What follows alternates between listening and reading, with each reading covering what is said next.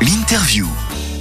Tout de suite, nous accueillons notre deuxième invité, c'est le docteur Pierre Blanchard, qui est radiothérapeute à Gustave Roussy, avec qui nous allons parler entre autres de la gestion et report des rendez-vous. Docteur Blanchard, merci d'être avec nous malgré votre emploi du temps euh, qui est très chargé. Bonjour et merci. Bonjour, bonjour merci de m'accueillir au téléphone. Avec un immense plaisir. Alors, euh, la première question, je vais jouer le rôle d'un patient qui va vous poser cette question. Euh, alors, on vient de me diagnostiquer un cancer de, de la prostate et on me dit que les traitements ne peuvent pas commencer avant plusieurs semaines. Alors docteur, qu'est-ce que je risque? C'est une question qui nous est posée très régulièrement par les patients. Euh, ce qu'il faut savoir, c'est que les cancers de prostate sont diagnostiqués dans l'immense majorité à un stade localisé, c'est-à-dire sans métastase, donc une maladie qui est moins grave, et que même parmi ces cancers à stade localisé, il y a différents niveaux de risque. Il y en a qui sont des maladies très localisées pour lesquelles on peut même ne pas du tout traiter les gens. C'est ce qu'on appelle la surveillance active qu'on pratique chez les tumeurs qui sont à bas risque.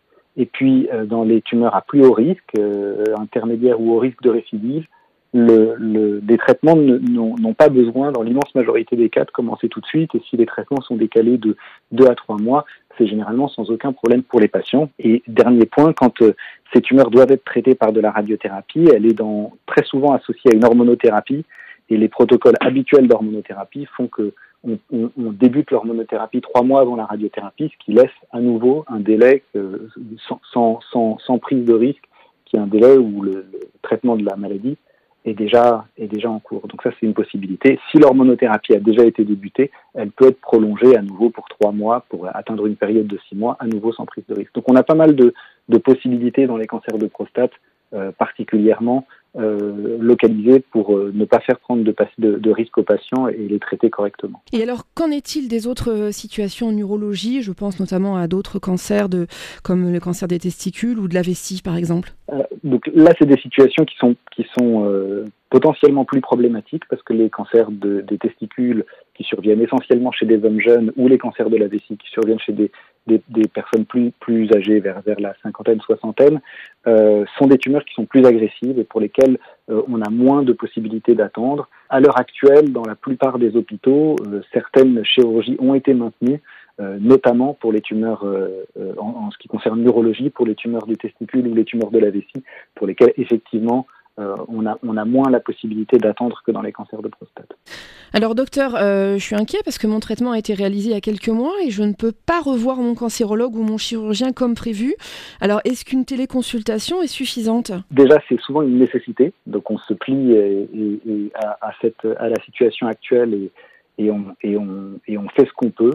Euh, ce qu'il faut savoir, c'est que dans, en, en cancérologie, notamment urologique, mais pas qu'en cancérologie, urologie, dans, beaucoup de situations, l'examen clinique euh, n'est probablement pas la partie essentielle, alors je vais me faire taper par mes anciens maîtres de la médecine, mais, mais pas la partie essentielle de la consultation, et je pense que les choses qui sont vraiment euh, euh clés sont euh, tout d'abord l'interrogatoire qu'on peut faire très bien par téléphone, euh, donc savoir si les patients ont des symptômes, des douleurs, euh, des effets secondaires de leur traitement euh, ou des signes qui pourraient être euh, qui pourraient signifier un éventuel risque de reprise de la maladie. Donc ça c'est le point essentiel. et ensuite, dans beaucoup de, de, de cancers, le suivi implique aussi des examens complémentaires comme des dosages biologiques, le PSA pour les cancers de prostate, des imageries, donc des scanners, des échographies, des mammographies. Et donc je pense que si on veut faire une bonne téléconsultation, il faut qu'elle soit planifiée. Donc moi j'en ai fait toute la matinée aujourd'hui, euh, notamment des nouveaux patients que je n'avais jamais vus avec qui ça s'est très bien il faut qu'elle soit planifiée, que les patients soient prévenus, qu'ils aient avec eux les examens complémentaires nécessaires, euh, les avoir à, portée de main, qu'ils aient pu réaliser leur dosage donc euh, dans les laboratoires d'analyse médicale si nécessaire, et quand des imageries sont nécessaires, qu'ils aient pu les faire parvenir par courrier. Alors ça marche pas forcément très facilement en ce moment, mais sinon par internet. En tout cas, trouver des moyens euh, de faire parvenir au médecin les éléments qui vont être clés pour lui. Si on a tout ça, dans l'immense majorité des cas, on se débrouille en téléconsultation. Et ensuite, les consultations ne sont pas complètement annulées. Hein. La téléconsultation est aussi un moyen de dépister euh, des signes à l'interrogatoire ou lors des examens qui nécessitent une vraie consultation physique. Et demain matin, par exemple, j'aurai des consultations physiques avec des patients pour lesquels on ne pouvait pas les annuler parce que c'était pas raisonnable. Il ne s'agit pas d'annuler absolument tout, mais de préparer les consultations. Et, dans, la plupart des cas, on peut ça, remplace parfaitement une consultation normale. C'est ce que j'allais vous demander, docteur Blanchard, pour les personnes qui auraient peur euh, de se rendre dans les hôpitaux avec évidemment le, Covid.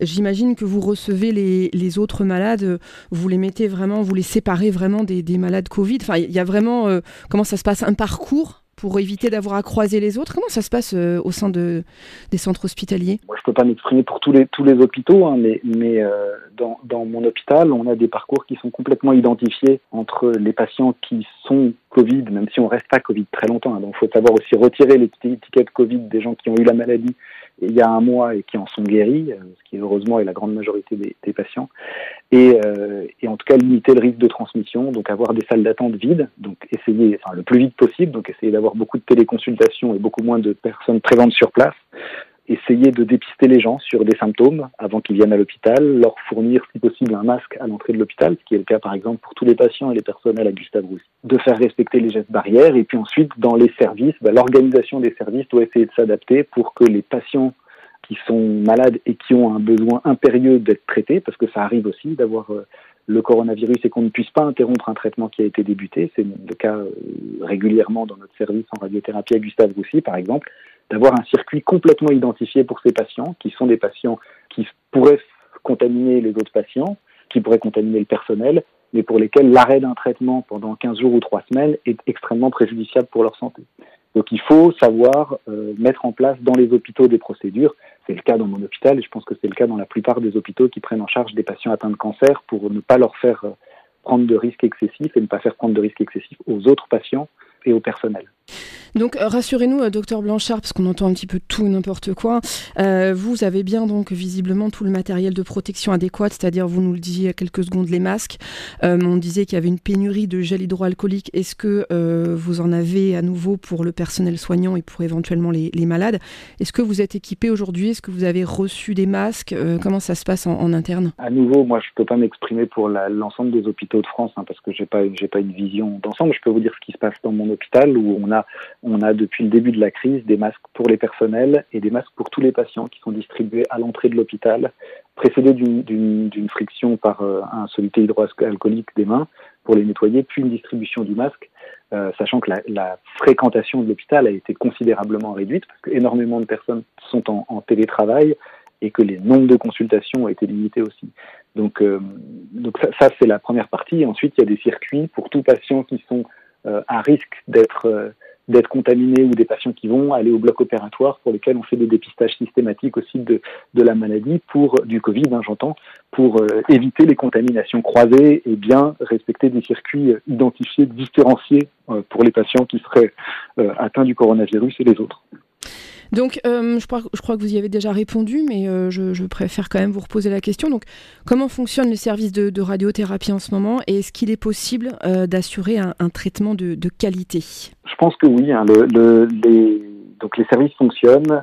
La, Société française de radiothérapie et puis d'autres sociétés hein, européennes ou internationales ont, émis des recommandations pour la prise en charge des patients. Donc je pense que euh, dès que c'est possible, identifier une machine qui traiterait les patients qui ont euh, euh, à, recevoir un traitement par radiothérapie, c'est-à-dire d'utiliser les radiations ionisantes pour le traitement d'un cancer, ce qui nécessite généralement une venue des patients de manière quotidienne pendant souvent un mois, un mois et demi. C'est des, des, traitements longs avec beaucoup de risques de, de contamination. Donc d'une part identifier une machine si c'est possible, d'autre part les gestes barrières qui sont essentiels, euh, dépister les patients qui, sont à, qui présentent des symptômes et, et, ne pas les faire se rencontrer avec les autres patients. Euh, et puis ensuite, on a beaucoup euh, essayé de limiter à nouveau les venues des patients euh, dans les services, donc en décalant, comme on a dit, certains traitements pour lesquels on ne faisait pas prendre de risques aux patients, en réduisant le nombre de séances de radiothérapie, donc en faisant ce qu'on appelle un, un hypofractionnement, c'est-à-dire traiter les cancers en un peu moins de séances pour limiter euh, à nouveau les venues à l'hôpital. Une fois qu'on fait tout ça, ben, on, réduit considérablement les risques de contamination, sachant que le, risque est, pour les patients, il est aussi pour les personnels, parce que les personnels euh, malades, les manipulateurs qui tombent malades, c'est des manipulateurs qui peuvent plus s'occuper des machines et donc potentiellement il y a des risques de fermeture de machines si les personnels tombent malades eux aussi. Donc c'est des, des, des, des mesures de précaution qui ont pour objectif de protéger les patients et les personnels. Euh, c'est le cas à Gustave Roussy, je pense que c'est le cas dans la majorité des, des services de radiothérapie en France. Valérie, une dernière question pour le docteur Blanchard? Euh, oui, la première c'est par rapport au caractère anxiogène. Je vois beaucoup de choses. Alors moi, je suis pas mal sur les réseaux, enfin plutôt dans ma communauté du cancer du sein, mais euh, beaucoup de femmes qui euh, sont très inquiètes quand elles arrivent dans les salles d'attente vides, le fait de pas toucher aux portes, d'avoir des circuits, des parcours un peu euh, particulier justement bah, pour respecter tous ces gestes barrières.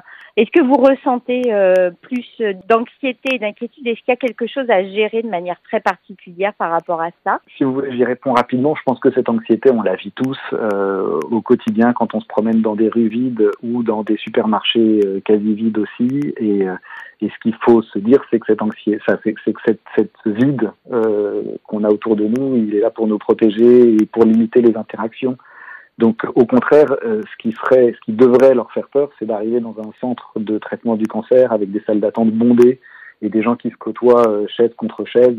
Si les services sont vides, c'est un côté un peu fantomatique, mais c'est pour le bien de tout le monde. Et puis ensuite, c'est évidemment se laver les mains, porter un masque et faire, faire, attention à tout ça comme on, on, ferait on ferait. Mais mais ce vide ce, ce, vide doit plutôt les rassurer qu'autre chose. Rassurer. Et l'autre question c'est par rapport aux images enfin l'imagerie dont vous parliez tout à l'heure je pense notamment aux IRM et aux TEP scan.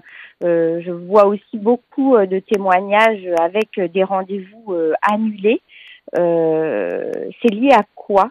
Euh, le fait que ce soit décalé ou annulé C'est pour protéger ou c'est un manque de personnel? Dans la première phase, je pense que ça a été essentiellement euh, pour, euh, pour, pour, protéger tout le monde, quoi, pour éviter que les patients viennent dans des lieux, euh, comme on sait tous, hein, les, les, centres, les, les salles d'attente de radiologie qui sont très surchargées, des lieux qui sont aussi des lieux où on croise des patients qui ont des symptômes de la maladie et qui viennent pour un diagnostic, on va dire, radio, radiographique de leur coronavirus et pas forcément juste pour leur cancer. Donc c'est des lieux de risque de contamination euh, importants. Donc je pense qu'au début c'était vraiment des mesures de précaution comme ça et on a un peu euh, repoussé beaucoup d'examens et que maintenant les choses se remettent à, à, fonctionner petit à petit de manière plus sécurisée avec euh, avec des circuits un petit peu un petit peu adaptés pour les patients à risque d'être malades du coronavirus ou pas.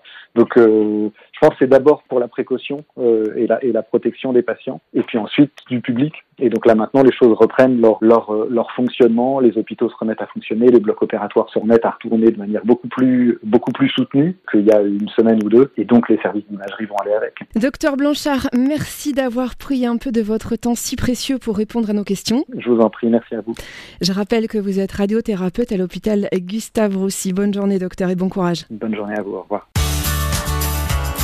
Patients ensemble, l'interview.